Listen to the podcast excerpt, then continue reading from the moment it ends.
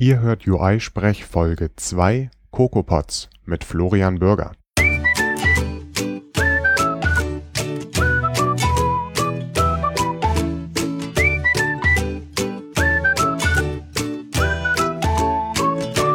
Ihr hört UI-Sprech, den deutschsprachigen Podcast rund um die iOS-Entwicklung. Ich bin Heiko Behrens und dieses Mal spreche ich mit Florian Bürger über eine der interessantesten Neuerungen aus der iOS-Community – CocoaPods, also bildlich das Fruchtfleisch aus der Objective-C und Cocoa-Entwicklung. Die erlauben es, bequem Bibliotheken von anderen Entwicklern in das eigene Projekt zu übernehmen, aber auch innerhalb eines Teams helfen CocoaPods dabei, Quellcode und Hilfsroutinen besser zu verwalten und so für die einzelnen App-Projekte ohne große Mühe in unterschiedlichen Versionen bereitzustellen. Dabei muss man keinesfalls alles Open Source veröffentlichen. Wenn Flo und ich jetzt etwas verschlafen klingen, liegt es daran, dass wir die Folge noch vor dem Frühstück aufgenommen haben. Bei mir sitzt dieses Mal der Florian Bürger und gestern hat er zu mir gesagt, Heiko, es wäre total gut, wenn du eine CocoPods-Folge machtest, weil es doch immer wieder erwähnt wurde und tada, hier haben wir den Flo und wir reden heute über CocoPods. Flo, was äh, machst du im Bereich iOS und warum sollte man dir jetzt zuhören, wenn du irgendwas erzählst über eine Technologie, die man noch nicht im iOS-Umfeld kennt? Äh, ja, hallo erstmal. Danke, dass ich, dass ich hier bin. Ähm, ich bin äh, iOS-Entwickler seit es halt geht. Ähm, Fan seit dem ersten iPhone und habe seitdem auch irgendwie angefangen, damals noch in Jailbreak-Szenen äh, und jetzt eben äh, als normaler Entwickler. Äh, ich habe eine iOS-Agentur zusammen mit einem Kollegen, Moritz Hamann, den du ja auch schon inter interviewt hast. Jupp. Ähm, genau, und wir machen eben iOS und, und Mobile-Projekte im Allgemeinen und sind dadurch eben durch auch die verschiedenen Kundenprojekte immer äh, sehr, äh, haben immer sehr unterschiedliche Problemstellungen, sage ich mal, die wir lösen müssen. Von daher kann ich gar nicht sagen, was jetzt so mal, typische Projekte sind, sondern ähm, es, es, es wechselt im Prinzip alle zwei Wochen mal. Mal ist es Audio, mal ist es Video, mal ist es Bild. Das ist ja immer ganz cool, wenn man äh, solche Leute trifft, weil sie irgendwie alles gesehen haben und dann auch entsprechend bewerten können. Es äh, gibt manchmal so den Verdacht, dass die, wenn man immer nur zwei Wochen irgendetwas macht, sich eigentlich nur oberflächlich auskennt. Aber CocoaPods jetzt im Speziellen ist etwas, was du länger als zwei Wochen angeguckt hast. Ja, das definitiv. Also das auch eben über, über alle Projekte hinweg und eben auch für unsere eigenen Libraries und für unsere eigenen kleinen Helfer-Tools, sage ich mhm. mal, die ja irgendwie doch mittlerweile jeder für sich irgendwie entwickelt hat. Äh, und Mach da ein Blur auf dem Bild oder ja. genau, oder eben das äh, First Object vom Array. Mhm. Äh, genau diese Sachen oder irgendwie gibt mir die UI Color mit einem Hexwert. Das oh ist ja. glaube ich, in jedem, also, in jedem Jeder Toolkit. hat das schon mal gemacht, ja, genau. Ja. Okay. Äh, ja, dann, äh, was, was, wie genau hilft dir jetzt CocoaPods bei sowas? Ja, was ist das Problem, was, was du eigentlich hast, warum du CocoaPods dann am Ende haben willst? Das Problem, was es irgendwie in, in iOS gibt, dass es einfach keine Möglichkeit gibt, einfach äh, Source Code von anderen Entwicklern oder selbst von einem selber irgendwie in seinen Projekten einzusetzen. Sondern es ist jedes Mal so, ich muss mir irgendwie die, den, den Source Code irgendwie zusammensuchen, dann muss ich den irgendwie über obskure Wege in mein Projekt einbinden, dann gibt es vielleicht wieder eine neue Version, da ist vielleicht wieder alles anders.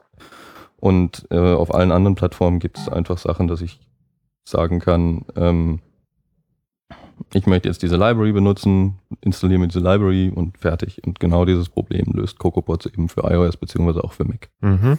Das, äh, lass uns das mal ein bisschen langsamer äh, angucken. Wenn ich jetzt irgendwie ein Problem habe, dann, also ich will ja nicht Code von anderen einbinden, ich möchte Lösungen wiederverwenden. Mhm. Das heißt also, wenn ich jetzt irgendwie ein Problem habe, dann bin ich inzwischen relativ gut da drin, das Problem so zu formulieren, dass ich dann irgendwie bei Stack Overflow eine Antwort finde. Und da sehe ich dann fünf Zeilen Code und als emsiger kleiner Programmierer kopiere ich diese fünf Zeilen Code in mein Projekt, lege mir dann irgendwie ein Header und ein Module an, paste die da rein. Das ist doch Code-Wiederverwendung. Wenn du das dann für jedes Projekt einzeln machen möchtest und für jedes Projekt wieder rausfinden möchtest, okay, dann muss ich jetzt wieder da reinpasten und das wieder da und äh, das wieder da. Also das könnte ich ja auch in einer Library, sage ich, kapseln, wenn ich das in allen Projekten. Okay, Library wäre dann jetzt irgendwie, ich habe fünf äh, Source-Files oder sechs Source-Files und vielleicht noch ein NIP dazu und ein Ping oder so, keine Ahnung. Also ich habe ja irgendwie so ein paar Sachen. Was spricht jetzt dagegen zu sagen, ich habe bei Stack Overflow nicht irgendwie ein kleines Textfeld, das ich rauskopiere, sondern da wird irgendwie auf ein Gist bei GitHub verwiesen oder ich habe ein Repo, klicke da auf Download, habe da meinen ZIP, habe da meine fünf Code-Dateien und kopiere mir die in meinen Projektordner oder so. Genau, dann ist eben das Problem, was passiert, wenn irgendwie eine neue Version von iOS rauskommt oder äh, der Code funktioniert nicht mehr, der Code wurde von dem eigentlichen Autor mal geupdatet, die ganzen Updates kriegt man ja selber dann gar nicht mit, beziehungsweise mhm. müsste dann irgendwie jede Hand, jede, jedes File von Hand anschauen, was hat sich jetzt da geändert, äh, jedes einzeln gucken, okay, muss ich das wieder neu reinkopieren, das muss ich eventuell löschen. Da hat sich irgendwie der Aufbau geändert von der ganzen Struktur. Äh, und das fehlt mir dann völlig. Okay, dann könnte ich jetzt aber sagen, ich mache einen Klon von einem äh, Repository, das ich habe, binde das als Submodule bei mir im Projekt ein. Da kann ich genau sagen, ich will diese Version von, sagen wir mal, AF Networking haben. Ähm, genau diese, mit der wir jetzt arbeiten. Und ich binde dann ähm, die, die, weiß ich nicht, zwölf Files oder was da als äh, Reference ein, so dass ich die nicht irgendwie rüber kopiere, sondern die existieren als Submodule, genau in der Version. Und wenn ich dann die einbinde, muss ich nur bei der Reference halt diese ganzen Flags setzen für die Compiler und, und äh, äh, genau, die dann genau die richtigen Dateien ausmachen. Da gibt es richtig ein Tutorial, was man da alles machen muss. Und wenn ich das alles einmal gemacht habe, dann kann ich doch das nächste Mal irgendwie eine neue Version von dem Submodule pullen. Ja, okay, dann habe ich immer noch das Problem, wenn neue Dateien hinzugekommen genau. sind, dann weiß ich das nicht und es kompiliert nicht mehr und dann muss ich dann die rausfinden, die neu hinzugekommen sind. Genauso beim Löschen, da kriege ich dann immer eine rote Warnung und die Datei existiert jetzt nicht mehr. Aber das ist doch, ist doch State of the Art, oder nicht? ähm, also wir, wir, haben, wir haben beispielsweise mal, die, auch da du AF Networking angesprochen hast, die Anleitung, um das manuell einzubinden, umfasst, glaube ich, vier oder fünf Schritte, die alle irgendwie, okay, füge diese Datei in dem Projekt hinzu, mach diese Projekteinstellung, mach da noch diesen Path rein, setz da überall arc auf, auf also dass die Datei no nicht ja. no arc äh, benutzen soll. Und das ist ja alles völlig, also klar, es geht schon, aber es geht auch besser. Mhm. Also, und bei, bei Submodules ist auch oftmals das Problem, dass eventuell die Library ja auch wieder Abhängigkeiten von anderen Libraries hat. Und wenn man mal Submodules in Submodules in Submodules benutzt hat und da äh, das irgendwie updaten möchte und man nicht sich richtig gut mit Git auskennt, läuft man auch sehr schnell in Probleme rein. Okay, es gibt noch eine Variante, das sind Static Libraries. Genau, das ginge auch noch. Da muss man dann, abgesehen davon, dass man die Static Library in sein Projekt reinbindet, noch irgendwelche Linker Flags setzen, noch irgendwelche Header Search Paths setzen. Und man weiß halt auch überhaupt nicht, was eigentlich in dieser Library passiert. Weil es einfach eine Blackbox ist, das ist genau. binär und genau. Man, also es gibt eben auch Bibliotheken, da wollen die ähm, Produzenten ihren Quelltext nicht rausgeben. Ich glaube sogar Testflight zählt dazu. Die haben, glaube glaub auch, ja. Die haben, glaube ich, nur eine Static Library. Ja. Ähm, an der Stelle muss man erwähnen, es gibt auch Alternativen zu Testflight. Äh, äh, gut, also Static Libraries sind, äh, sind also auch irgendwie nicht so das Mittel der Wahl. Ich habe jetzt schon verschiedene iOS-Entwickler gehört, die gesagt haben, oh, das ist mir alles irgendwie viel zu aufwendig, ich benutze jetzt einfach lieber gar keine Library, weil das eben so doof ist. Und äh, gerade wenn ich jetzt irgendwie mein ein Projekt fertig konfiguriert habe, dann ist alles ganz gut, habe ich auch schon gehört, dann kopiere ich mir das gesamte Projekt, weil dieses Setup einmal so schwierig war, nie funktioniert hat, jetzt funktioniert es, oh Gott, oh Gott, nie wieder anfassen. Ja, kann man, kann man natürlich machen, aber das ist irgendwie nicht so, nicht, also das, das will man ja eigentlich nicht. Also das ist Okay, also ja. die ideale Welt wäre, es gibt einen Blumenstrauß von fertig ähm, abgepackten Bibliotheken, die so immer genau ein Ding machen. Die können sich gegenseitig referenzieren und das hat dich alles nicht zu interessieren. Genau. Wenn du eins davon haben willst, sagst einfach das da, machst dann irgendwas, was nicht aufwendig ist und schwupp, alles funktioniert. Richtig? Genau. Und jetzt hast du ziemlich genau CocoaPods beschrieben. Okay, was muss ich jetzt tatsächlich machen, wenn ich mal CocoaPods benutzen möchte?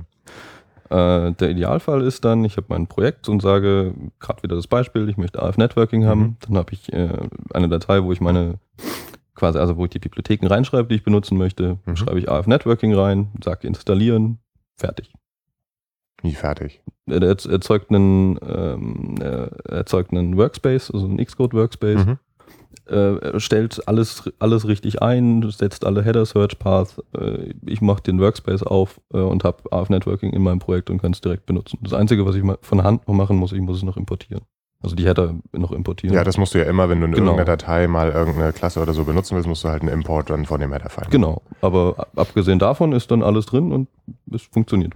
So, das klingt mir jetzt ein bisschen nach viel Magie. Das heißt, jedes Mal, wenn ich eine neue Bibliothek einbinde, ähm, fuhrwerkt ähm, CocoaPods in meinem Projekt rum und macht da irgendwelche Einstellungen? Mittlerweile nicht mehr. Mittlerweile, ähm, also Xcode-Projekte können auf, auf Config-Files aufbauen und CocoaPods baut im Prinzip so ein, ein, ein Basis-Config-File, auf dem dann die Projekte aufbauen. Mhm. Und da in den Config-Files stehen äh, eben alle Bibliotheken drin, die Pfade und welche Dateien die Bibliothek benötigt und so weiter. Jetzt hast du noch Workspace gesagt. Äh, ich weiß nicht, ob jeder mit Workspaces arbeitet. Was ist jetzt ein Workspace im Vergleich zu einem Projekt? Ein Workspace ist einfach ein Zusammenschluss sagen, von mehreren Projekten. Also man kann x-beliebig viele Projekte in einem Workspace kapseln und dann hat man diesen Workspace mit genau den Projekten und kann auch Abhängigkeiten unter den Projekten definieren und auf äh, Dateien auch aus den anderen Projekten referenzieren. Mhm. Warum brauche ich das jetzt, wenn ich CocoaPods habe? Macht es das nicht komplizierter jetzt doch wieder für mich? Nein, man, also CocoaPods generiert auch ein eigenes Xcode-Projekt aber das brauche ich in der Regel nicht anfassen. Also das ist einfach in diesem Workspace drin, das kann man eigentlich ignorieren und ganz normal mit seinem Projekt weiterarbeiten. Ja. Also ich denke auch, äh, da gibt es häufig ein Missverständnis. Äh, CocoaPods macht im Grunde genommen folgendes. Es legt ein Projekt an, das ist nur, gehört nur den CocoaPods, das fässt man nie an. Da mergt es und macht es alles das und baut und alles das, was, was man in, an Abhängigkeiten hat, werden nur da drin gemacht. Und du selbst referenzierst das jetzt als Static Library. Und die Konfiguration, ähm, wie du diese Static Library nun einbindest, das wird einmalig mit deinem Projekt gemacht. Und alle zukünftigen Änderungen passieren in dieser ähm, referenzierten Static Library. Und damit Xcode die sehen kann, hast du halt diesen Workspace. Genau. Also das ist, ich habe ja schon Leute gehört, die dann sagen, nee, mache ich lieber nicht, weil ich dann eben nicht weiß, was passiert. Ein guter Trick ist auch tatsächlich zu sagen, bevor du ähm, sagst, ich möchte diese Abhängigkeiten jetzt haben, tatsächlich mal ein Commit, damit du einen, einen Workspace hast, der einfach, also jetzt ein Git Workspace, ja, eine Working ähm, Copy, Working Copy genau, die äh, die einfach sauber ist und dann kannst du dir direkt einen Git Status angucken und mal gucken, was da eigentlich passiert. Genau. Und das sieht manchmal auch ganz schrecklich aus, was da alles passiert, aber das sind die Schritte, die man sonst eben auch von Hand getan hat. Genau, das wollte ich, das wollte ich gerade sagen. Also CocoaPods macht da keine Magie, äh, das ist das ist kein Voodoo. Man kann das alle Schritte sind genau die gleichen Schritte, die man sonst von Hand machen ja. würde. Und das ist einfach nur ein Automatisieren und Abnehmen von den Schritten, die man sonst von Hand macht. Jetzt hast du gesagt, da gibt es diese eine Datei, das ist jetzt eine P-List und da trage ich das ein und habe ich, oder wie klicke ich das oder wie, wie ist das? Nicht ganz, das äh, ist ein Pod-File. Mhm. Äh, das ist ein, so ein kleines Ruby-File, mhm. ähm, wo ich eben sagen kann, mein Projekt äh, hat dieses Deployment-Target, weil das was ja auch noch ganz wichtig ist, ähm, weil CocoaPods dann auch automatisch sieht, welche Libraries überhaupt benutzbar sind, weil viele Libraries ja sagen, okay, sie brauchen mindestens iOS-Version 6 oder macOS-Version 10.8. Und wenn ich jetzt in meinem Podfile sage, mein Projekt ist beispielsweise noch kompatibel zu 10.5 oder iOS 4, dann wird diese Library gar nicht installiert werden mhm. können. Ähm, da kann ich eben die Libraries angeben und auch die Versionsnummern, die ich mindestens benutzen möchte oder maximal benutzen möchte oder äh, explizit die Version und noch sehr viele andere Dinge. Da kommen wir bestimmt mhm. später noch drauf. Mhm. Okay. So, also das ist jetzt eine Textdatei, die sieht so wie Ruby aus. Da man, sagt man jetzt vielleicht irgendwie so, okay, ich kann kein Ruby, aber das ist wirklich ganz, ganz einfach. Im, im simpelsten Fall schreibt man einfach nur Pod, Leerzeichen und dann so in Quotes IF Networking. Genau. Dann vielleicht noch, welche Version man haben möchte, ansonsten nimmt er die aktuellste. Und äh, das war's. So, und jetzt? Und dann muss man ein bisschen das Terminal bemühen, wenn man äh, nicht Appcode benutzt. Da kommt der App-Code-Plug. also es gibt auch User, die haben Xcode, die müssen jetzt in genau. die Konsole. ähm, dann muss man eben das Terminal aufmachen, in, den, äh, in das Verzeichnis wechseln und ähm, ein Pod-Install beim allerersten Mal machen. Mhm. Und dann ist eben dieses initiale Setup, äh, CocoaPods legt einen Workspace an, mhm. legt dieses äh, Pods-Projekt an und lädt eben die ganzen Dependencies runter. Und wenn man jetzt später irgendwas an dem Pod-File nochmal ändert, muss man jedes Mal eben ein Pod-Update machen, dass CocoaPods die Änderungen mitbekommt. Das klingt jetzt erstmal machbar. Ich glaube, es gibt auch, also es gibt auch ein Xcode-Plugin, dass man dann irgendwie so aus Xcode heraus Sachen machen kann. Ich habe es noch nie benutzt. Von der README sieht es jetzt auch nicht viel mächtiger aus als genau diesen Befehl ausführen. Genau, und ich und glaube, man finden. Genau, ich wollte gerade sagen, ich glaube, man kann direkt, konnte direkt das File editieren. Ich weiß nicht, wie jetzt ja. mit dem GM ist die Plugin-Architektur wieder ein bisschen anders ja, geworden. Das ist immer das Problem bei Xcode-Plugins, das ist irgendwie keine gemaintained Plugin-Schnittstelle und dann brechen die mal und gehen nicht mehr richtig. Und ja, Xcode 5 ist total instabil, nee, es sind die ganzen Plugins und ja, ist halt irgendwie ein bisschen doof. Aber äh, ansonsten ist es nämlich auch doof, weil du an dieses Pod-File nicht rankommst, weil du es ja nicht in deinem Projekt siehst. Dann musst du also so oder so irgendwie mit dem Finder oder der Shell mit runter. Ja, also man kann es auch in das Projekt reinziehen, ja. wenn man möchte. Und darf es halt dann irgendwie nicht kompilieren oder kopieren. Genau, dann musst du die Build-Phase da wieder anpassen. Ja. So, weiß ja. ich nicht. Okay, wo kommt jetzt dieses, dieser Pod-Befehl her? Das, da können wir jetzt noch wieder zurück. Also erstmal, ich fasse nochmal zusammen. Wir haben ähm, jetzt irgendwie eine total einfache Möglichkeit, einfach genau da hinzuschreiben, ich will AF Networking haben. Mhm. Und dieses ganze Geraffel, das benutzt ARC, nicht ARC. Da sind noch irgendwelche Ressourcen drin, die ich sonst rüber kopiere und dann muss ich sicherstellen, dass die kopiert werden. Und äh, ich habe Bibliotheken, die von anderen Bibliotheken abhängen und dann muss ich das ganze Spiel nochmal von vorne machen. Äh, insbesondere dann auch mit verschiedenen Versionen und so etwas alles. Das wird mir alles abgenommen durch diese Technologie. Was ich dazu machen muss, ich muss in, in einer Textdatei beschreiben, immer eine Zeile, diese Bibliothek möchte ich benutzen. Sagt dann pod install und er macht den ganzen Geraffelkram für mich.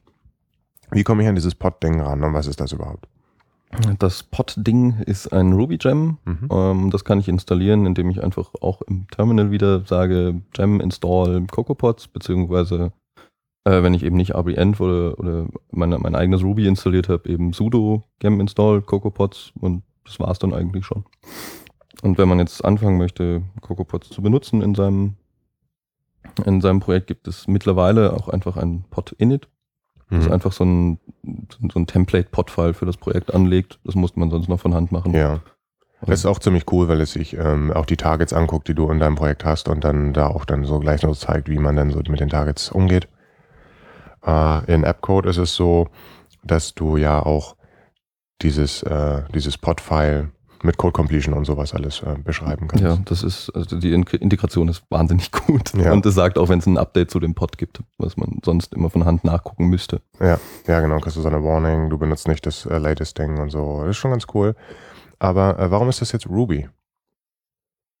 Wahrscheinlich, weil der Mensch, der sich überlegt hat, das zu schreiben, also ich weiß es nicht genau, mhm.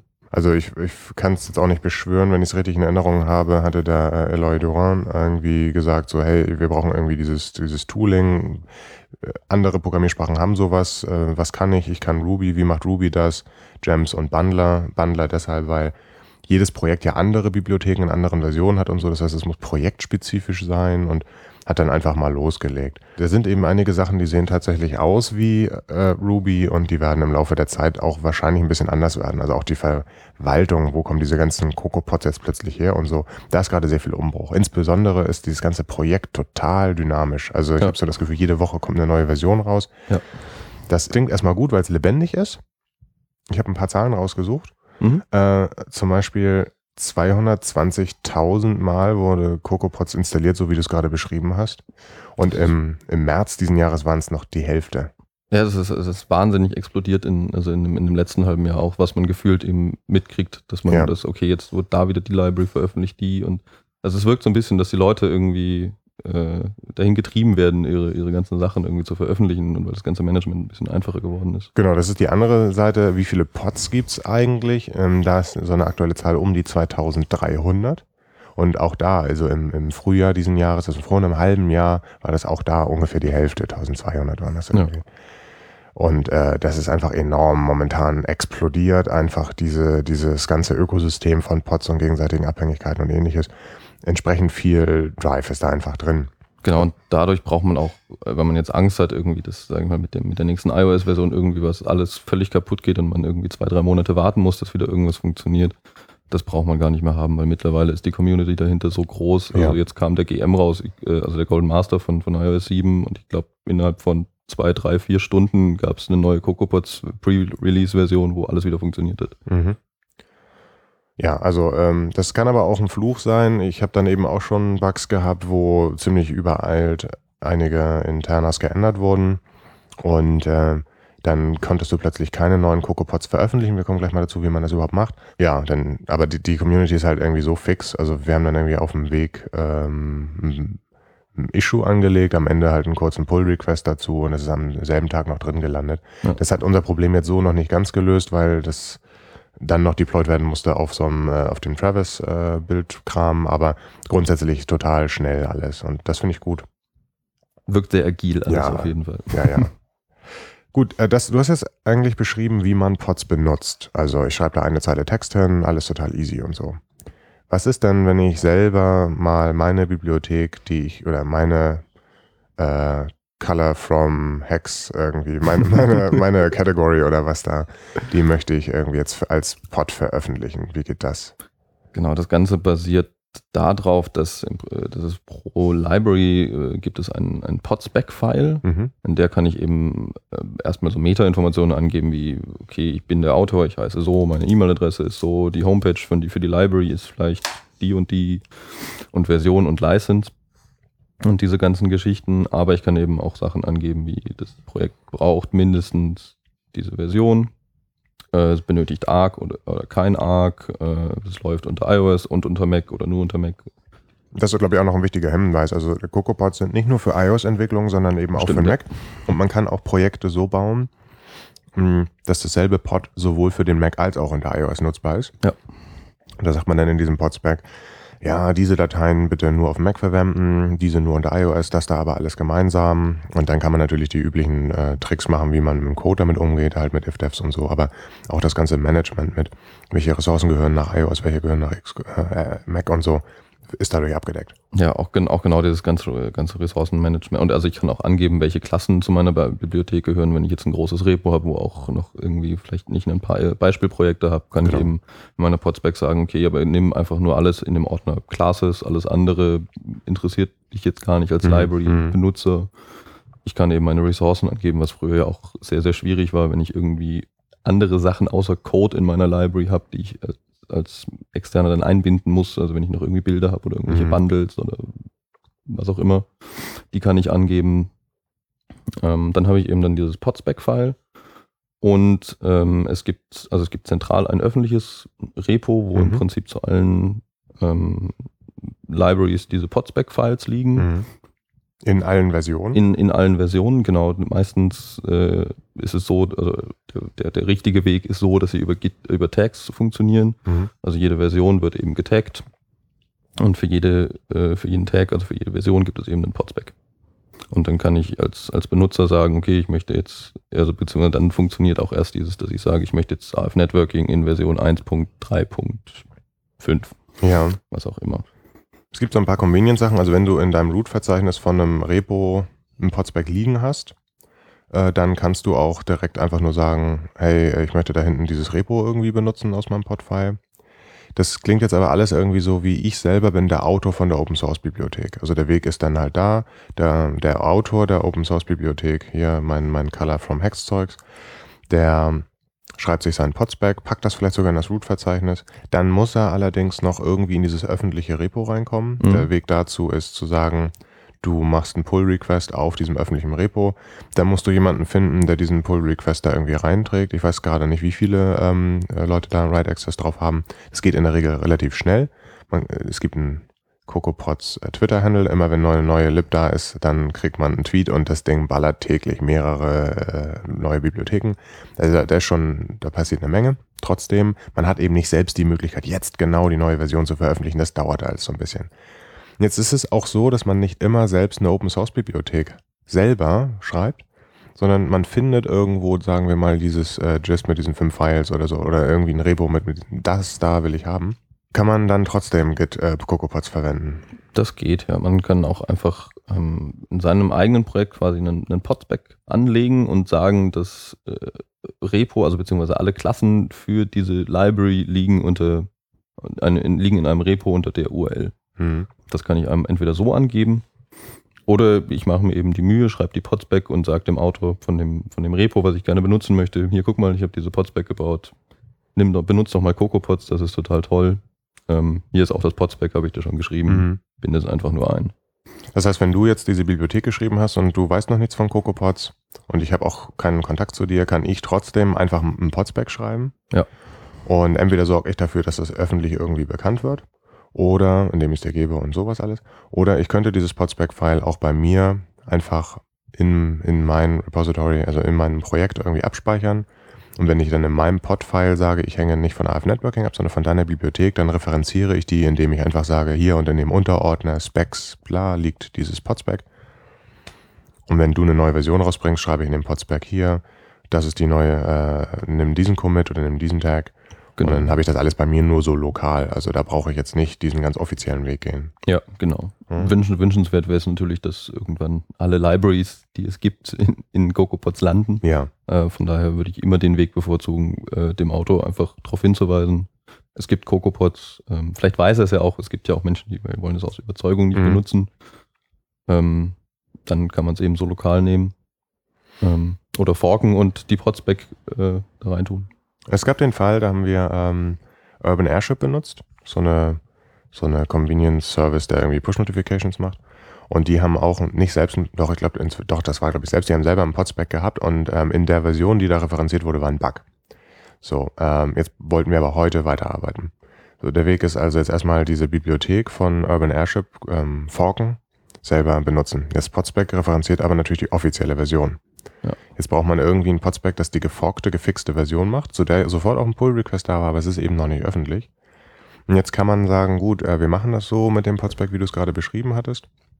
Oder was wir gemacht haben, ist, wir haben gesagt, wir nehmen einfach ein Gist, also ein Textfile, das wir einfach so ähm, hosten lassen bei GitHub, da schreiben wir das Podspec rein und die ist genauso wie das, was die öffentliche Version hatte, außer dass wir sagen, wir referenzieren hier unseren Fork in genau diesem einen Commit. Und äh, in unserem Pod-File steht dann nicht ähm, Urban Airship in der Version sowieso, sondern Urban Airship Podspec liegt da drüben bei dem RAW-URL von dem Podspec. Ja.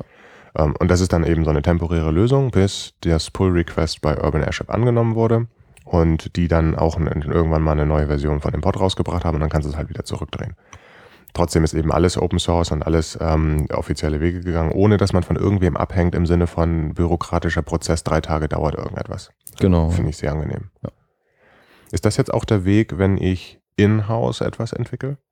Nee, weil das will man ja dann nicht in, äh, öffentlich haben. Also was man, was man machen kann, man kann entweder auf einem privaten Repo das ganze Spec-Repo klonen und das normale öffentliche Repo gar nicht benutzen. Mhm. Das könnte man machen. Man kann aber auch einfach ein eigenes Repository anlegen für diese Coco-Specs. ähm, weil das sind ja im Prinzip, wie gesagt, auch nur ganz viele Ordner mit ganz vielen Pod-Specs. Ähm, und man kann ähm, CocoaPods dann eigene Repositories hinzufügen Mhm. und hat, also merkt es eigentlich im Benutzen gar nicht, wenn man es wenn man's über diesen Weg macht. Man sagt einfach, okay, ich möchte diese Library benutzen und CocoaPods durchsucht halt alle dem verfügbaren Repositories. Und wenn das auch noch mein eigenes Inhouse-Repository ist mit meinen eigenen Specs, dann sehe ich die da genauso aufgelistet wie alle öffentlichen. Ähm, das, das wäre wahrscheinlich so von der Benutzung her die einfachste oder die angenehmste Variante. Ist natürlich auch die, die am meisten Arbeit macht, weil man eben die ganzen Podspecs, also oder mehr Arbeit macht, Ja. weil man muss die ganzen Podspecs pflegen, man muss das Repo pflegen. Ja. Ähm, was man machen kann, man kann ähm, in den Podspecs im Prinzip auch einfach einen lokalen Pfad angeben. Ja, lass mal nochmal den, den Weg, den du gerade beschrieben hast, nochmal noch mal in anderen Worten machen, äh, beschreiben. Das ist ja schon ziemlich interessant. Also dann, wenn ich sage, ich möchte nicht Open Source entwickeln, sondern in einer Firma intern meinen Code haben und in mehreren Projekten die gleiche Bibliothek immer wieder verwenden, dann möchte ich denselben Komfort genießen. Ja. So, äh, dann sagst du, wir machen ein privates Repository, auf das alle zugreifen können. Da ist meine Bibliothek drin. Wir haben vielleicht viele Bitbucket oder GitHub oder ein selbst gehostetes Git und da gibt es dann private Repositories. Da kann nur ich aus dem Intranet oder so drauf zugreifen. Alles super. Jetzt will ich diese Bibliothek einbinden. Ähm, haben wir gesagt, dann kann man ja sein Podspec irgendwie so lokal dann irgendwie machen in seinem Projekt und darauf verweisen. Okay, aber wenn ich jetzt im zweiten Projekt bin, kann ich ja eben doch nicht wieder ähm, da mitarbeiten, weil das Podspec ja fehlt. Genau. Ähm, Mhm. Und dann kann man eben, wie gesagt, auch ein, ein eigenes privates Spec-Repo machen. Genau, also wir verwenden jetzt diesen Begriff Repo jetzt ziemlich häufig in allen Ja. möglichen Dingen. Das liegt halt daran, dass CocoaPod selbst eben auch auf Git aufbaut. Ja, Ähm, und alle diese ganzen Podspecs sind eigentlich ein riesengroßes Verzeichnis mit einem Namen als ersten, erste Ordnerhierarchie und darunter halt direkt die Versionsnummer. Und da drin liegt dann das Podspec-File zu dieser Version. Und anstelle jetzt zu sagen, wir haben das Podspec irgendwie lokal bei mir oder so, sagst du, wir machen genau diese öffentliche Ordnerstruktur. Die speichern wir so ab, dass alle meine Kollegen darauf zugreifen können für alle ihre Projekte. Und dass wir das gut versionieren können und äh, diffen können und schwupp, aha, wir brauchen also ein Repository für diese Podspecs. Und äh, jetzt kann man eben dieses, diesem Pod-Kommandozeilenkommando, diesem, wo man sonst sagt Pod install und so, dem kann man sagen, nimm man nicht nur die öffentlich sichtbaren Sachen mit AF Networking, sondern nimm außerdem mal das Verzeichnis von Specs, das findest du dort, nämlich in diesem privaten Repo. Und weil ja dann diese ganzen Authentifizierungsmechanismen mit Git wieder greifen, ähm, kann ich von meiner Maschine dann tatsächlich auf dieses Repo zugreifen, sprich auch Pod kann darauf zugreifen. Und wenn du dann sagst, nicht Pod AF Networking, ich möchte die, davon die Abhängigkeit haben, sondern auch Pod, ich möchte gerne My Special Private Library haben, geht's genau so. Genau. Das also finde man, ich super geil. ja, man merkt dann eigentlich gar keinen, also wenn das, das Spec-Repo einmal eingerichtet Mhm. ist äh, im, im internen Betrieb, ähm, merkt man als Entwickler eigentlich gar nicht mehr, dass man da, ob man da jetzt gegen, gegen die öffentlichen Bibliotheken, sagen wir mal, arbeitet oder gegen die eigenen privaten von der Genau. Benutzung her, ist es genau das Gleiche. Und ich kann nämlich auch von meinen privaten äh, Bibliotheken dann wiederum abhängen von anderen öffentlichen oder anderen privaten. All die Mechanismen und er lädt das alles runter und installiert das. Alle diese Vorteile, die wir vorher beschrieben haben, gehen eben komplett für closed, äh, für private äh, Codesachen. Und ein interessanter Aspekt ist vielleicht auch noch, wenn man Bibliotheken doch veröffentlichen möchte, aber den Quelltext nicht, also Static Libraries bereitstellen möchte, auch dafür hat CocoaPods einen Mechanismus. Also ich kann sagen, ähm, ich bin jetzt Urban Airship, nee, oder was hatten wir vorhin, Testflight. Ähm, ich möchte hier Header-Files zur Verfügung stellen, damit die Leute halt irgendwie Code Completion und das, oder erstmal bauen können. Hier sind die Header-Files. Ich stelle aber nicht die Modules bereit, sondern hier ist mein, äh, mein, mein A-File, meine Static Library. Ja. Und das kann man so als Pod bereitstellen. Und CocoaPod ist schlau genug, die Dinger zu mergen und das alles wieder zu repaketieren und dann hast du halt die Static Libraries drin. Das ist sau cool, wenn du sagst, ich möchte gerne äh, meine proprietäre Bibliothek bereitstellen und die Leute sollen trotzdem den Komfort von CocoaPods haben. Also äh, in einer anderen Folge von UI-Sprech rede ich mit Peter Friese über Debugging-Tools. Da reden wir zum Beispiel über Reveal, das ist so ein visueller Debugger von ähm, View-Hierarchie und so. Die machen das auch genauso. Die haben dann halt einen CocoaPod, da sagst du, ja, ich möchte jetzt hier Reveal benutzen und die geben aber nie ihren Quelltext überhaupt raus. Die liefern dir eigentlich eine Static Library und ein paar Header-Files. Also CocoaPods klingt irgendwie so total offen und frei und Open Source, aber auch wenn ich in einem Unternehmen bin, die vielleicht eine andere Philosophie vertreiben, ist ein super cooles Tool und total komfortabel trotzdem. Genau, lohnt auf jeden Fall anzuschauen. Und nicht gleich zu sagen, nee, wir sind eh nur closed, wir können sowas nicht Nee, benutzen. genau, wir, nee, wir nehmen nur äh, Sachen, die von Apple so mitgeliefert werden, wie Xcode und okay, gut. Ja. Ähm, du hattest jetzt gerade was gesagt mit Path und lokal und so. Ja. Ähm, genau, also man, man muss nicht zwingend äh, die, die sagen wir, Libraries ähm, in einem Repository verwalten. Man kann sie auch nur bei sich lokal auf dem Rechner haben und äh, in dem Podspec im Prinzip darauf verweisen, was gerade, also in, dem Entwicklung, in der Entwicklungszeit irgendwie sehr hilfreich ist, weil wenn ich jetzt eine Mhm. Library entwickle, will ich ja nicht jedes Mal, wenn ich irgendwie was commit äh, oder was geändert habe und ein paar Commits habe, wieder eine neue Version äh, in, also zu GitHub stellen und dann äh, irgendwie an das Back-Repo einen Pull-Request stellen, nur damit ich dann im, Endeffekt in meinem einen weil- Bug hattest. ja. Genau, und dann, und dann diesen ganzen Quatsch nochmal machen muss. Also von Ja. daher kann ich für die Entwicklung, ich kann auch verschiedene Branches angeben. Mhm. Ähm, also ich kann in meinem, in meinem Podfile auch einfach sagen, nimm jetzt den Develop Branch und Mhm. der liegt äh, bei mir lokal in, in dem Pfad. Äh, und gerade wenn, wenn ich eine Library habe, die gerade noch in der Entwicklung oder Entstehung ist, äh, ist das Gold wert. Mhm. Was ich ziemlich cool finde, wenn du ein eigenes Pod entwickelst, dass du sagst, du machst eigentlich ein ganz normales ähm, iOS-Projekt, entwickeln sich so nach und nach ähm, drei, vier, fünf Klassen raus, die du am Ende gerne als Bibliothek hättest. Und dann kannst du sagen, okay, ich habe aber eigentlich nur ein ganz normales iOS-Projekt, jetzt lege ich trotzdem da so ein Podspec-File hin und die und die und die Datei, das sind eben meine Klassen. Wie findest du jetzt aber raus, ob das wirklich alles das ist, was du brauchst? Was ich dann gerne mache, ist, ich mache zusätzlich ein Example-Projekt mit in das Repo rein und da mache ich ein Pod-File, in dem ich sage, nimm mal das Podspec von da drüben, aus, also aus dem Root aus meinem äh, äh, Repository, weil da ja auch alle anderen später das erwarten. Aber es gibt eben unterordnete Examples. Da habe ich dann ein iOS-Projekt, das sagt, ich benutze CocoaPods und zwar Punkt, Punkt, Slash und dann halt da das Podspec als Path-Angabe. Ja. Und wenn ich dann sage Pod install, dann wird alles genau so gemacht, wie es später wäre, aber eben noch während des Entwicklungsprozesses. Und ich kann im Example-Projekt jetzt direkt ähm, die Quelltextdateien verändern, debuggen, ähm, weiter verändern und so, solange das, bis das Example gut funktioniert. Und ich weiß dann, dass das alles fertig genauso spezifiziert ist, wie das Podspec ähm, nachher auch aussieht für die User, die das benutzen von draußen. Genau. Also das, das hilft einfach un, ungemein. Und was ganz wichtig ist, was, äh, was, ich, was ich ein paar Mal schon gesehen habe, was Leute gerne vergessen, ist, wenn ich dann einmal mein Podspec veröffentliche. Also Podspec, äh, CocoaPods hat so ein eigenes Validierungs- Hm? ähm, äh, Pod- Podspec Lint. Podspec Lint äh, äh, drin, ähm, was eigentlich nur im Prinzip guckt, kann ich im Prinzip die Library unter der angegebenen URL runterladen in der Version und stimmt die Konfiguration Mhm. so, wie sie ist. Ganz ehrlich, ich finde das scheiße. Ist so ein Henne-Ei-Problem. Denn, also wenn du jetzt sagen willst, ich möchte gerne die Version 1.1 rausbringen mit dem Tag 1.1, dann würde ich eigentlich dieses Spec gerne mit dem Tag 1.1 ähm, pushen. Mhm. Wenn ich aber vorm Pushen linte, dann kann er diesen Tag noch nicht finden und er sagt mir, das Spec ist ungültig. Ja, Und das nervt mich total. Also wenn du das jetzt vorher machst, wenn du äh, sagst, du hast einen Integrationsserver, der das wieder aus dem Repo rausholt und dann erst testet, dann geht's natürlich, aber du weißt dann als Entwickler vorher nicht, ob alles funktioniert. Also das ist auch genau das gleiche Problem, was wir bei den Coco Docs haben, müssen wir gleich nochmal drauf eingehen. Das ist ein Dokumentationsgenerator, der generiert die Dokumentation so, wie sie war für den Tag, in dem du das, äh, auf das du referenzierst in dem Podspec. Häufig ist es aber so, und die Landingpage von diesem Cocodoc-Zeugs ist halt ähm, die README, die du aber häufig dann erst hinterher schreibst. Ja. So, dass das irgendwie auch so ein Henne-Ei-Problem ist. Aber grundsätzlich ist das total eine gute Sache mit dem Linting. Auf der anderen Seite auch wieder, das war genau das Problem, was wir hatten, äh, oder was CocoPods hatte, war mal für drei, vier, drei, vier Tage nicht möglich, neue Pods reinzustellen, weil die ähm, immer beim Reinstellen ins Repository vorher so ein Linting machen. Beim Linting war aber ein Bug drin und deswegen konnte man vier Tage lang, genau, und die gehen halt auf der aller, aller frischesten äh, Head-Version, die du normalerweise gar nicht lokal installierst.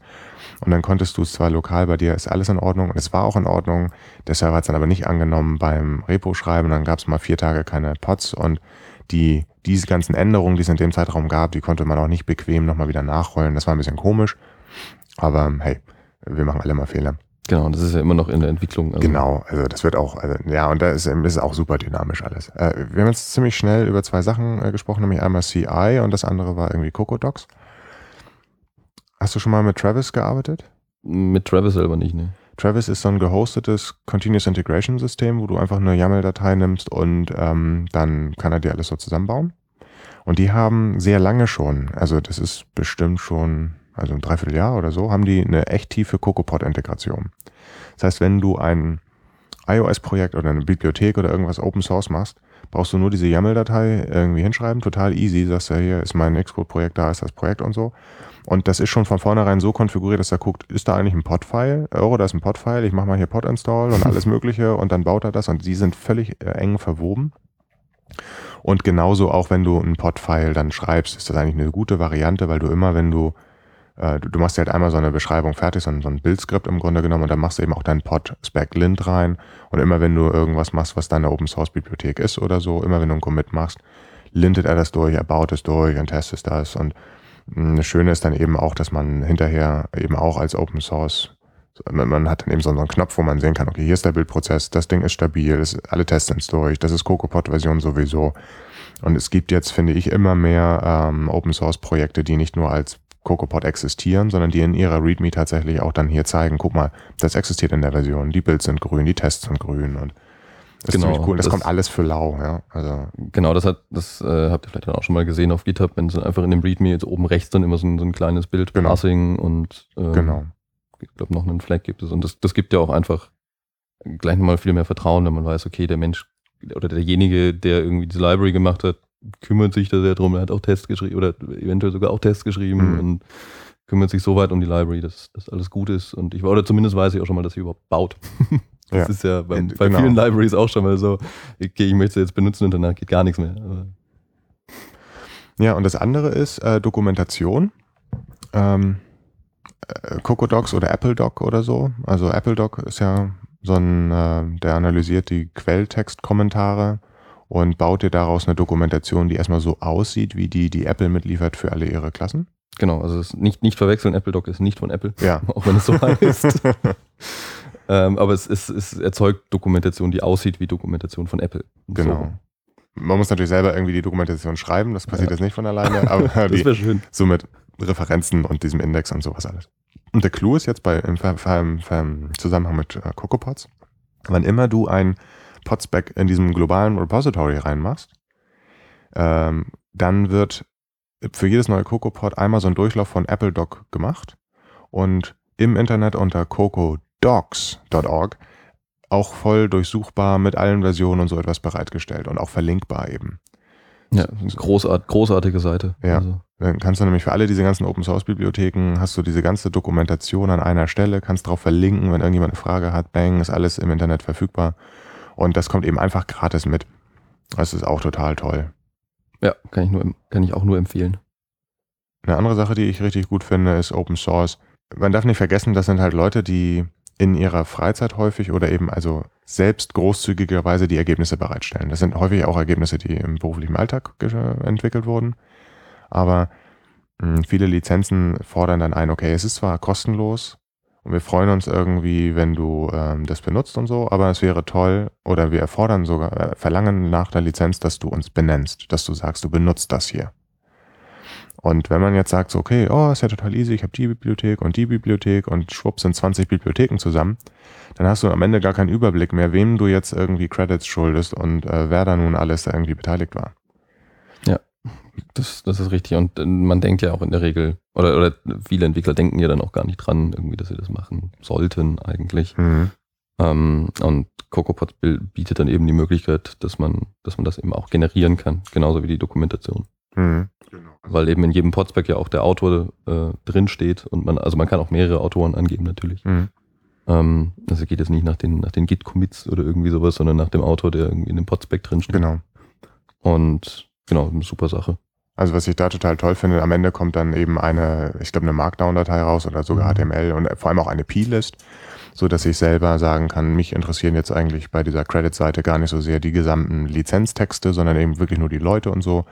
Ich muss dann in meinem Projekt nur einmal sagen, hier sind die ganzen Credits, egal welche Bibliothek ich in Zukunft noch dazu packe, zeig die mal hinten irgendwo neben dem Impressum an ja. und dann ist dem Genüge äh, getan. Finde ich total toll. Also ich finde, man, dieses ganze Ökosystem, ob wir jetzt sowas nehmen wie Travis oder jetzt irgendwie auch noch dieses Dokumentation ableiten, dieses Attribution von den Entwicklern und der ganze Kram, man merkt, dass das echt toll alles zusammenpasst und gut, einen guten Stil irgendwie so lebt. Ja, und, und dass ich einfach, also auch, auch an diesen, wie gesagt, an, an den generierten Attribution sieht man einfach, dass es, dass es sich sehr, sehr gut entwickelt irgendwie. Mhm. Und das ist, das ist bei weitem nicht irgendwie, dass, dass die iOS-Entwickler Community irgendwie jetzt, jetzt der nicht, nicht so Community sein möchte, sondern irgendwie jeder sein eigenes Süppchen macht. Also, Wahnsinn, was da passiert. Mhm. Super. Jetzt hast du äh, CocoaPod schon eine Weile im, im äh, Einsatz. Und also ich will mal Leica reinholen.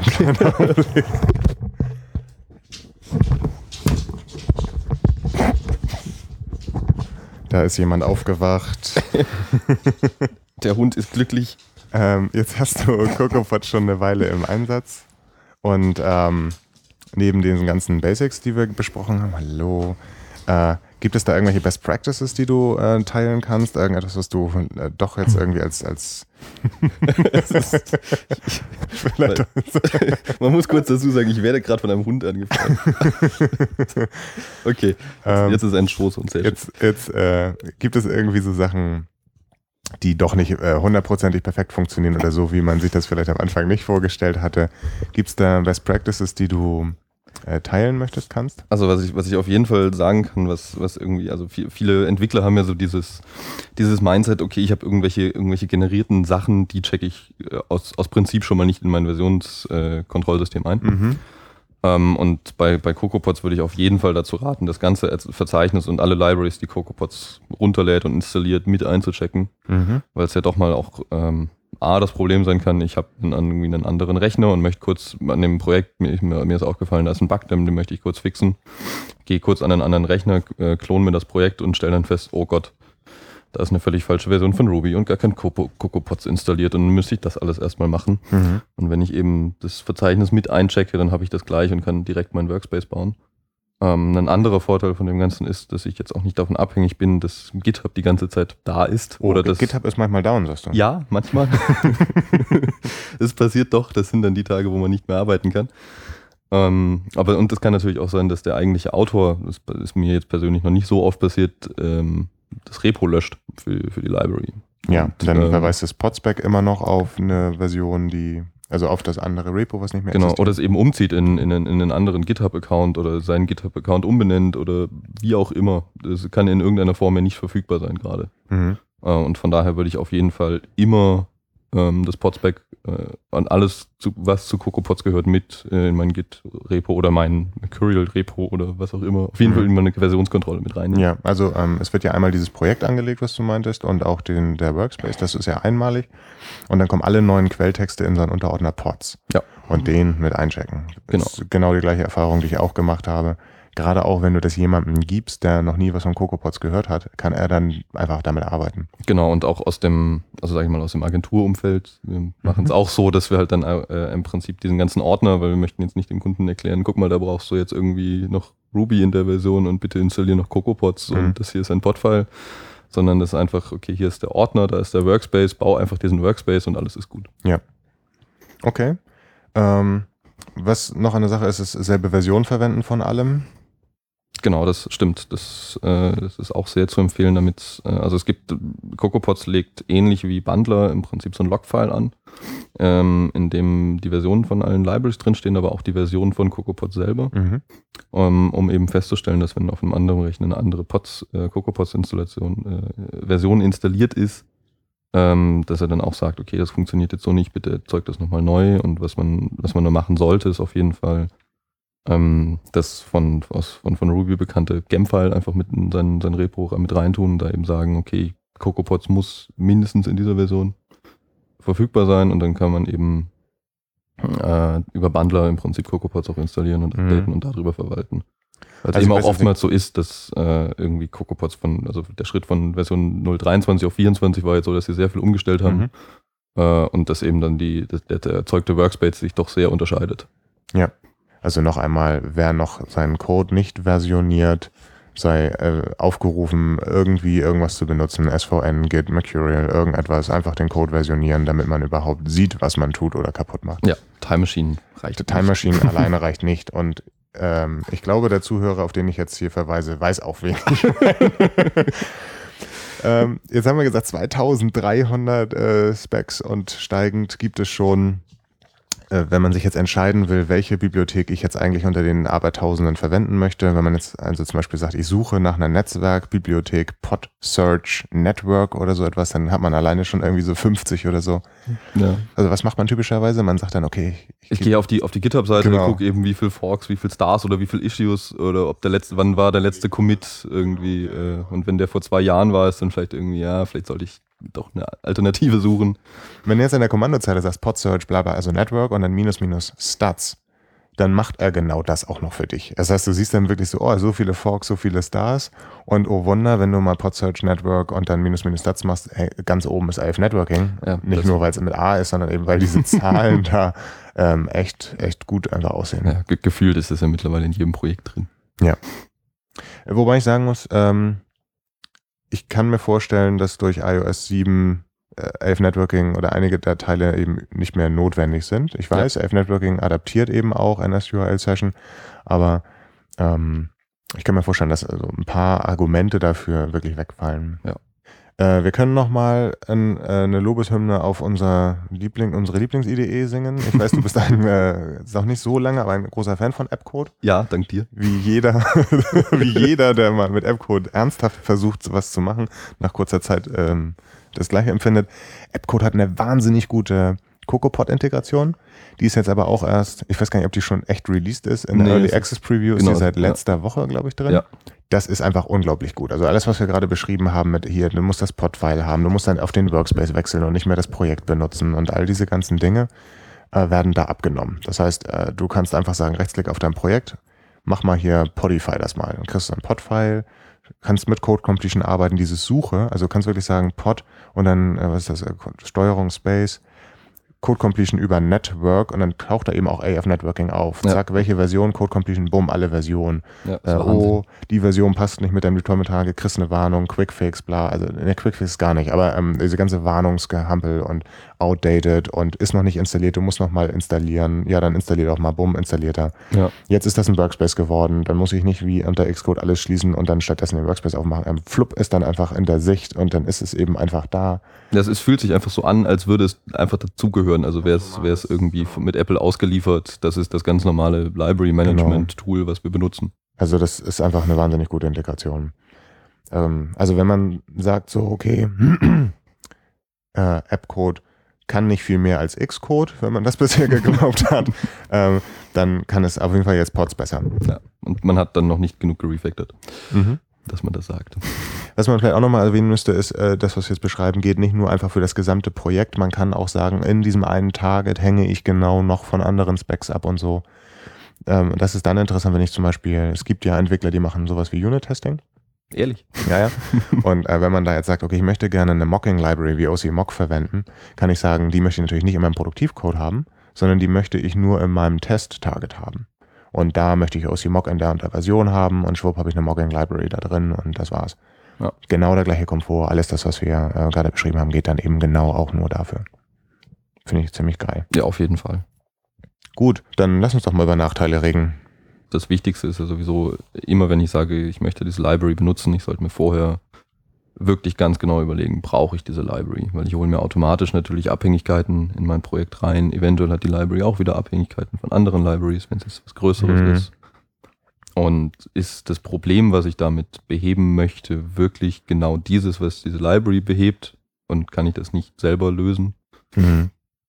Ähm, oder ist es, äh, also so ein, so ein ganz, gute, ganz gutes Merkmal, finde ich, ist immer, wenn es irgendwie ein Problem ist, ähm, was ich irgendwie in jedem Projekt merke, was dass ich das in jedem Projekt habe, wenn ich Mhm. jetzt, mehrere Projekte habe. Wie gesagt, dieses Beispiel, was wir vorhin hatten mit irgendwie äh, UI Color mit einem Hexstring, das ist irgendwie sowas, das habe das hab ich immer überall, das brauche ich nicht jedes Mal von Hand reinschreiben. So, weißt du, genau das möchte ich eigentlich zum Anlass nehmen, um zu überlegen, ob ich überhaupt äh, diese Funktionalität brauche. Also ich würde noch einen Schritt weiter zurückgehen. Nicht nur brauche ich diese Bibliothek, sondern brauche ich die Funktionalität. Also Mhm. es gibt ja immer so Leute, die dann sagen so, ja, ähm, total akademisch, muss man extrahieren und so etwas. Ich selber würde mich auch zu denen zählen, aber man muss sich ehrlich mal fragen, ob man jetzt in diesem einen Projekt für diese fünf Farben, die man hat, die man irgendwie aus Photoshop rauskopieren möchte oder so, tatsächlich etwas braucht, das aus einem Hex äh, HTML Color String eine äh, UI Color macht.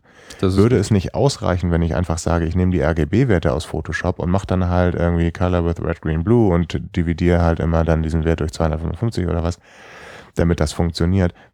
Wozu brauche ich überhaupt nochmal diese ganze Indirektion mit neuen potenziellen Bugs und so etwas? Also das finde ich ist das allererste. Man muss sich erstmal überlegen, stimmt. muss ich überhaupt eine, eine extrahierte Funktionalität haben oder kann ich nicht einfach doch mal in meinem Application Delegate fünf weitere Methoden einfügen? Genau, ja. Und ein gutes Beispiel dafür ist, was man auch irgendwie dann sehr oft immer, finde ich, auf Stack Overflow sieht, ist dieses, ich möchte ein, eine Response von meinem Server runterladen. Ja, hier nimm AF Networking, das kann das. Ja, völlig übertrieben. ähm, also wenn es gibt irgendwie NSUL-Connection, das gab es schon da, das gibt schon immer, das ist jetzt nicht schwierig zu benutzen. Es ist in iOS 7 und 10.9 sehr viel einfacher geworden und äh, also jeder, der da irgendwie in, in die Richtung was macht, auf jeden Fall eine NSUL-Session anschauen. Ja. Gibt es äh, seit iOS 7 und 10.9. Ähm, aber das ist eben genau so, eine, so ein Fall. Nur weil ich jetzt irgendwie ein JSON von meinem Server runterladen will, brauche ich nicht AF Networking. Also dafür ist es einfach viel zu viel. Genau. Also es gibt dann immer Gründe, wir haben auch eine äh, Folge ja über Security und SSL-Pinning zum Beispiel. Ähm, das ist mit AF Networking dann relativ gut machbar, aber auch da warnt Markus davor, man muss verstehen, was da passiert, denn nur weil es funktioniert, man muss es auch richtig konfigurieren. Ja. Also es ist halt immer so eine Sache, ne? muss ich das wirklich so abstrakt haben oder nicht? Und wenn ich mich dazu entschieden habe, dass ich da wirklich was Gutes brauche, ist der erste Schritt natürlich recherchieren, gibt es da schon etwas? Und dann kann man eben diese ganzen Pod tollen Suchmechanismen auch nutzen. Auch auf der Webseite kann man ja nach den Dingern suchen. Ja. Aber dann hattest du schon gesagt, so ist das die richtige Bibliothek und sowas alles. Und also was, was, was mir noch einfällt, ähm, was auch ein sehr gutes, gutes Merkmal ist, ähm, also ich finde, man sollte immer, wenn man eine Library benutzt, verstehen, was die Library an jeder Stelle tut. Mhm. Ähm, also soll nicht sagen, okay, ich muss jetzt irgendwie was machen, ja, dann bin ich das ein, das geht schon irgendwie. Weil das kann immer mal wieder zu Problemen kommen und irgendwie müssen sie dann lösen. Und also ich habe selber dann immer ein bisschen schlechtes Gefühl, wenn ich dann mich völlig abhängig einfach von dem, von dem Maintainer von dieser Library mache, der vielleicht gerade ein Jahr auf Weltreise ist. Ähm, sondern ich möchte eigentlich verstehen, was in der Library passiert. Ja. Ähm, und meistens ist es so, äh, klar, ich könnte die Sachen selber schreiben, aber ich brauche es nicht, weil jemand schon sehr viel mehr Energie und, und, und Liebe quasi in eine Library gesteckt hat, die genau dieses Problem löst, aber ich weiß genau, was sie tut intern. Das ist sowieso mh, eigentlich immer der bessere Weg in der heutigen Zeit, wo wir alles Mögliche in Open Source da haben, zu sagen, oh, das gefällt mir nicht hundertprozentig, dann ändere ich es lieber oder Ja. ergänze es ähm, in die Richtung, die ich haben möchte. Wenn andere das dann auch denken, dann nehmen sie halt meinen Fork. Und wie wir gerade schon gesagt haben, unterstützt dann CocoaPods diesen, dieses Verfahren total gut. Ja. Also da, das ist begünstigt eigentlich wirklich zu sagen, so ich nehme existierenden Code und, und verändere ihn in die Richtung, die ich haben möchte und kann trotzdem diesen ganzen Kokos-Pod-Kram benutzen. Ähm, ja, eine Sache, die ich noch schlimm finde, sind halt irgendwie so ganz miese Abhängigkeiten zu irgendwelchen Sachen. Also mein, mein Lieblingsbeispiel, und da gibt's andere, die auch immer draufhauen, ist halt Blockskit. Blockskit ist irgendwie, wir machen alles mit Blöcken, äh, auch wenn Apple äh, andere, also da, wo Apple Delegate sagt, machen wir alles mit Blöcken. Und es ist nicht nur so, dass man da teilweise, dass es einfach nur unsinnig ist und manchmal auch so, dass man doofe Retain Cycles drin hat. Die heißen jetzt ja nicht mehr Retain Cycles, Reference Cycles? Nee, Strong Cycles oder so heißen die, ne? Ich glaube, offiziell heißen die immer noch Retain Cycles. Retain Cycles, Ja. okay. Ähm, dass man die sich rein, heimheimst. Nein, es ist sogar so, dass ähm, Blockskit im Speziellen noch wieder eine andere ähm, rudimentäre C-Bibliothek, äh, libffi einbindet, die selber total schwergewichtig ist und so. Und man muss sich echt überlegen, so will man das eigentlich nur, um an der Einstellung einen Block nutzen zu können und nicht dieses eine Delegate. Ähm, ja, also Abhängigkeiten, Ja, so transitive Abhängigkeiten sind echt. gut, ein gutes Beispiel. Und auch bei anderen Bibliotheken sollte man gucken, von was die abhängen. Es gibt oftmals dann äh, Geschichten, die hängen dann von, ich weiß nicht, ASI HTTP Request ab. Dann habe ich noch habe ich noch eine Library, die braucht aber wieder AF Networking. Dann habe ich wieder eine Mhm. Library, die hat wieder ein völlig eigenes Networking Library in sich drin. Und dann habe ich irgendwie dreimal eine Klasse, die ein API-Client ist. Also, Ja. Und was man auch nicht vergessen darf, ist, wenn diese ganze Bibliotheken dann wiederum andere Bibliotheken einbinden, CocoaPods schützt einen nicht davor, auch schützt einen, aber hilft einem nicht dabei, wenn man jetzt einen Versionskonflikt hat. Also wenn ich jetzt Bibliothek A einbinde, die AF Networking in genau Version 1.1 braucht, und ich habe äh, Bibliothek B, die braucht aber genau 1.0 und keine aktuellere, dann kann ich das so mit CocoaPods nicht benutzen. CocoaPods steigt an der Stelle aus und sagt, hier äh, gibt es Versionen, die passen so nicht zusammen. Mach dir mal einen Kopf. Ja.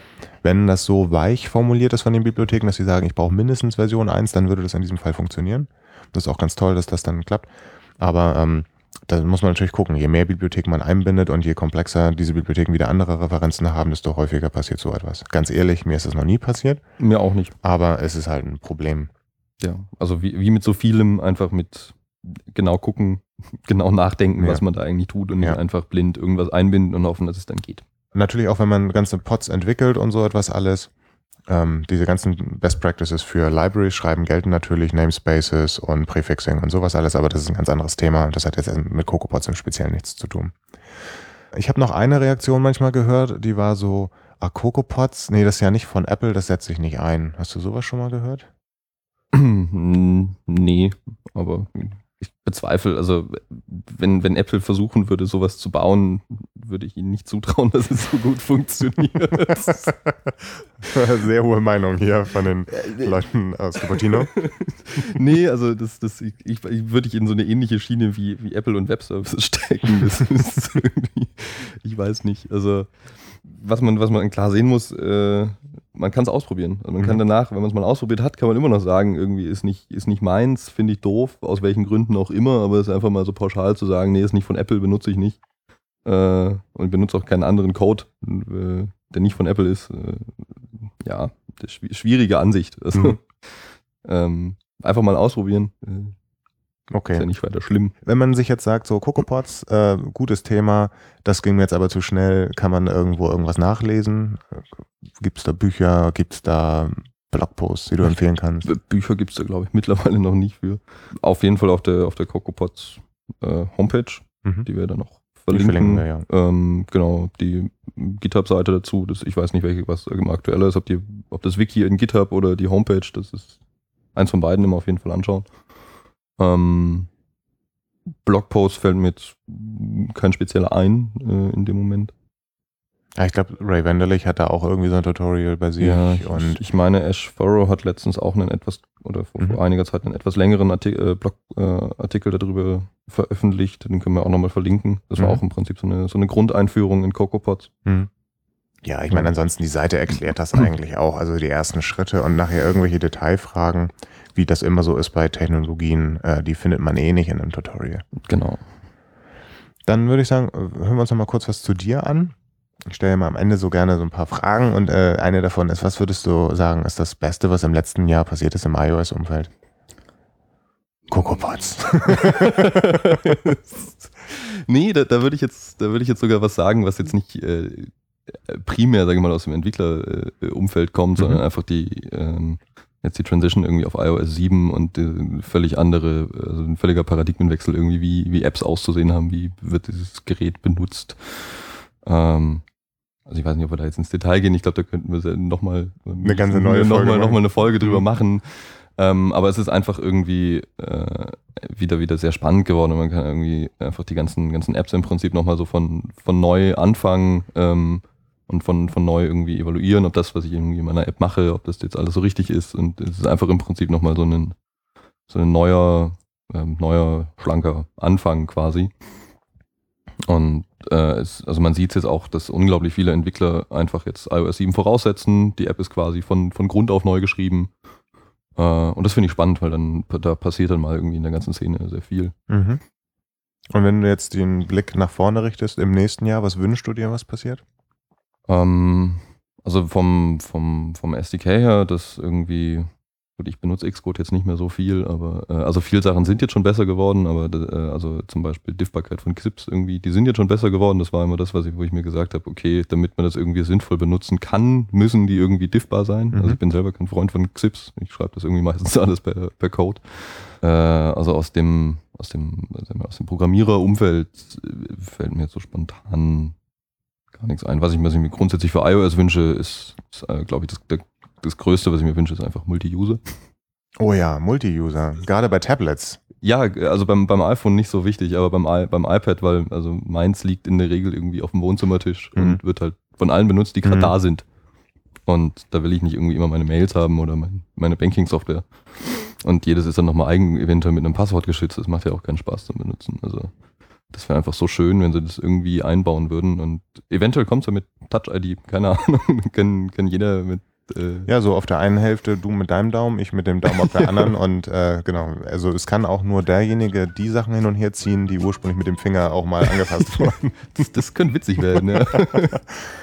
okay, cool. Äh, wenn man dich jetzt noch irgendwie ähm, fragen will zu irgendeinem Thema, wie kann man dich erreichen? Hast du einen Blog? Äh, ne, Blog habe ich so direkt nicht. Ähm, äh, Twitter auf jeden Fall, app.net auch, beides mhm. äh, Florian Bürger. Mhm, verlinken wir auch. Ja, genau, natürlich mit UE weil es mit den, mit den Umlauten mit in diesem Internet ja, ist. auf mit äh, Umlauten und Emojis und, und so etwas alles. Ja, ist alles sehr schwierig. Äh, genau, ja, App.net, Twitter, GitHub, äh, alles, alles äh, Florian Bürger. Also, mhm. Alle überall. Und natürlich gerne auch, auch bei Fragen zu CocoaPods. Flo, ich danke dir für die Zeit. Ja, sehr gern. Leica ist jetzt schon rund zum Futter gegangen. Ich würde auch sagen, wir gehen jetzt mal zum Frühstück und Machen wir mal. Super. sehen.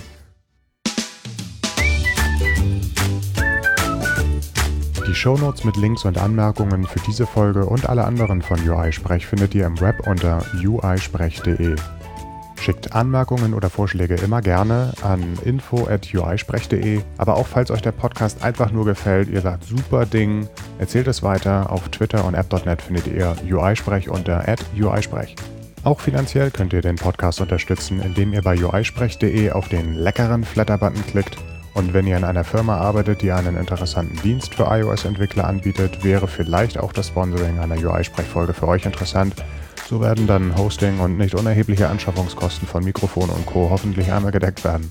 Um in Zukunft keine Folge zu verpassen, könnt ihr UI-Sprech bei iTunes abonnieren. Sucht dazu einfach nach UI-Sprech im iTunes Music Store. Und wenn ihr gerade dort seid, warum schreibt ihr nicht eine Bewertung? Jede Bewertung hilft neuen Hörern, den Podcast zu finden.